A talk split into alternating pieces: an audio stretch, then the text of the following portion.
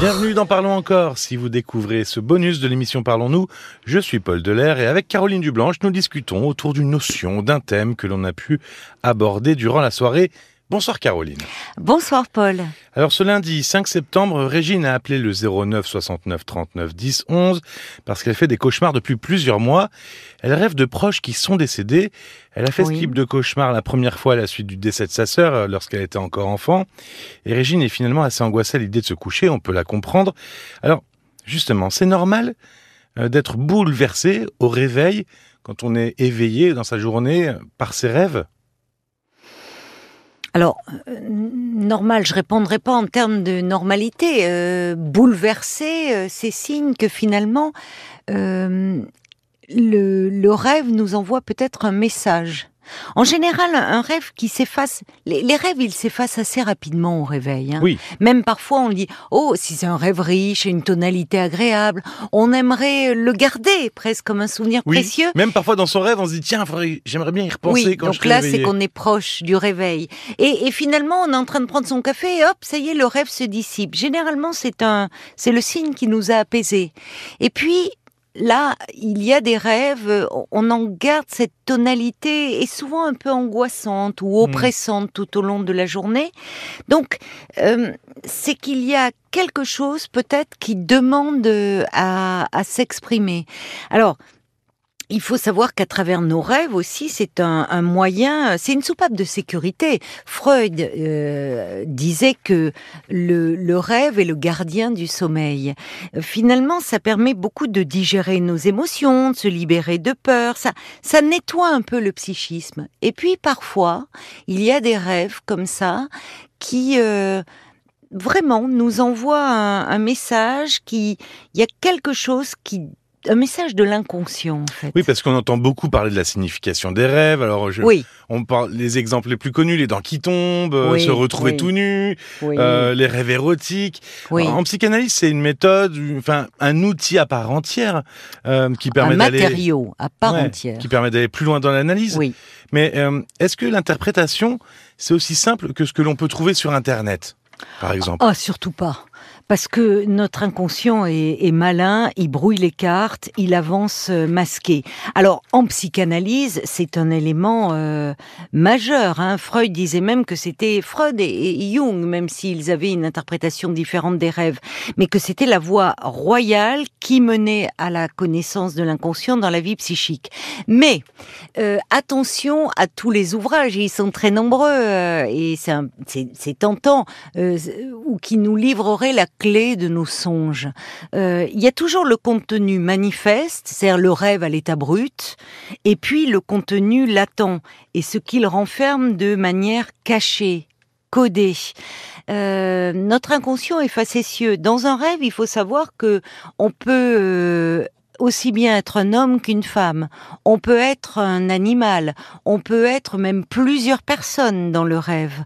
Donc euh, l'analyse du rêve demande, c'est un matériau qu'on utilise très souvent dans les psychothérapies euh, analytiques. Ça peut être l'expression d'un désir euh, refoulé. Tu parlais des rêves érotiques. Parfois, on peut rêver de faire l'amour avec une personnalité. Les, rêves s'imprègnent aussi de, de ce que l'on a pu euh, vivre, euh, percevoir, ressentir, avoir comme info dans la journée.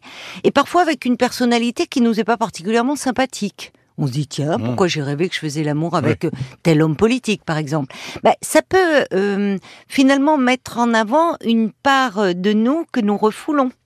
Euh, qui est plus euh, euh, lié, enfin qui a un besoin de, de réussite, de pouvoir. Oui, qui est pas forcément lié non plus à la sexualité même. C'est-à-dire que Non, c'est pas si simple. C'est pas parce qu'on couche avec une personne qu'on a envie de coucher ex- avec cette personne. Exactement. Mais ça voudrait dire que peut-être qu'on envie quelque chose chez cette personne. C'est ça.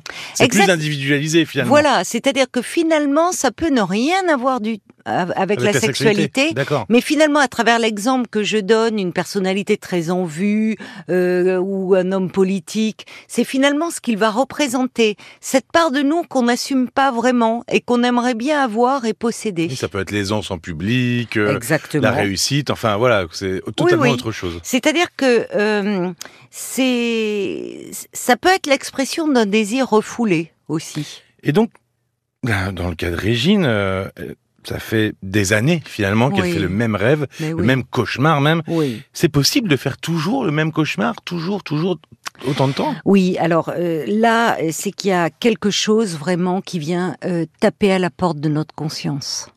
Quand euh, ça montre qu'il y a quelque chose qui n'est pas réglé, Oui. euh, qui, qui, qui s'exprime. Et, et souvent, on, on a tendance un peu à nos, nos peurs, nos angoisses, les refouler. Dans le cas de Régine, il y a ce traumatisme. Il y a ce traumatisme de, de la mort prématurée de sa sœur. Oui. C'est presque Euh, double traumatisme parce qu'elle parle aussi de... Issue d'une grossesse gémellaire, et effectivement, jumelle, sa jumelle est décédée pendant, enfin, l'embryon, le fœtus n'a pas vécu, euh, elle était cernée par la mort.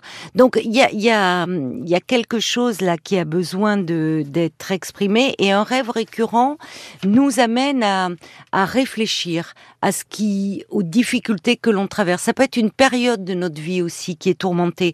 Et souvent, on se rend compte, j'avais comme ça, on analyse une patiente qui me disait, elle rêvait tout le temps d'armoires normandes, hein, ces fameuses, euh, c'est immense. C'est étonnant, c'est rigolo de Eh prime oui, abord. on se dit de prime abord, mais quand elle les c'était rempli de. Elle, elle savait pas en quoi faire, c'était encombré. Et en fait, il y avait beaucoup de choses autour de son histoire familiale qui lui pesaient, qui l'encombraient. Il y avait nécessité de trier, de ranger, de mettre de l'ordre euh, dans sa vie. Elle était normande. Elle n'était pas normande, elle n'était pas normande. Mais en fait, ce qui est intéressant, c'est qu'un rêve récurrent, quand on en parle, alors on n'en parle pas quand on est en thérapie à chaque fois, mais un jour, on le fait plus.